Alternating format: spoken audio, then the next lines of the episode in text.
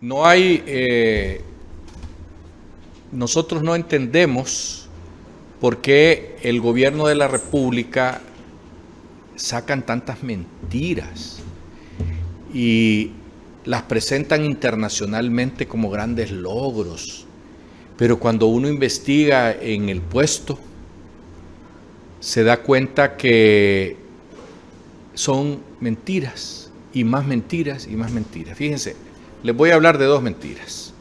Una es los famosos hospitales que España iba a donar 70 millones de euros para construirlos.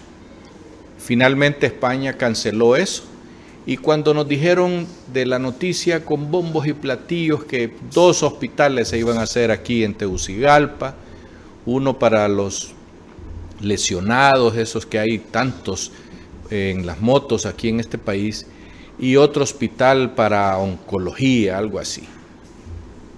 Resulta que el gobierno de la República quería que ese dinero se lo dieran para otras cosas, pero no explicaron qué cosas.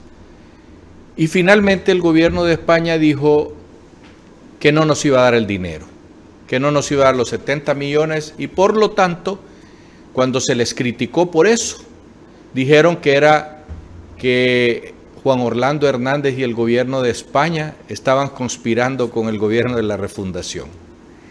Nos da risa porque Da la casualidad que el gobierno de España es un gobierno de izquierda y le encanta apoyar a los gobiernos de izquierda y les da plata, no solo aquí en Honduras, en todas partes. España, todo lo que huele a rojito, ahí están presentes y todo lo que huele a, la, a la, agenda del, del 2030, ahí están dando plata. Y en Honduras sale diciendo que hay conspiración de parte del gobierno de España para no darnos ese dinero quién sabe por qué, o en conjunto con Jo. La otra, el otro cuento es el que acaban de hacer allá en, en España, en, perdón, en Francia, diciendo que en Honduras se le daba la merienda a todos los niños del, de Honduras. Al día siguiente el alcalde de San Pedro Sula dice que eso es una falacia, una mentira, y que en San Pedro Sula apenas un 40% de los niños se les da algo de comer de vez en cuando. Y aquí en Tegucigalpa nos hemos enterado que este año lo que han dado dos veces es una bolsa de arroz, una bolsa de frijoles y un bote de aceite. El arroz es un arroz bien duro. Los frijoles hay que ponerlos 10 horas a calentar para que se aflojen y hay que limpiarlos antes. Y el aceite, no saben si es aceite para carro o para comer, porque cuando lo usan les da malestar estomacal. Nosotros preguntamos, ¿se dará cuenta doña Xiomara de lo que sus incompetentes ministros le están haciendo?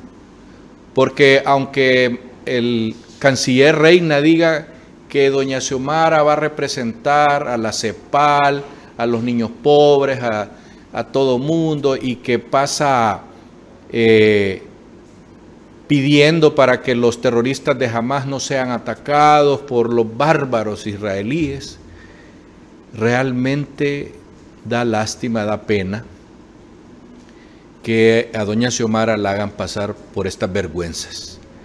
Porque internacionalmente ya vimos en, Francia lo que pasó. No atendieron a la señora, el presidente en ningún lado. Ayer hablé sobre eso y no voy a repetir hoy.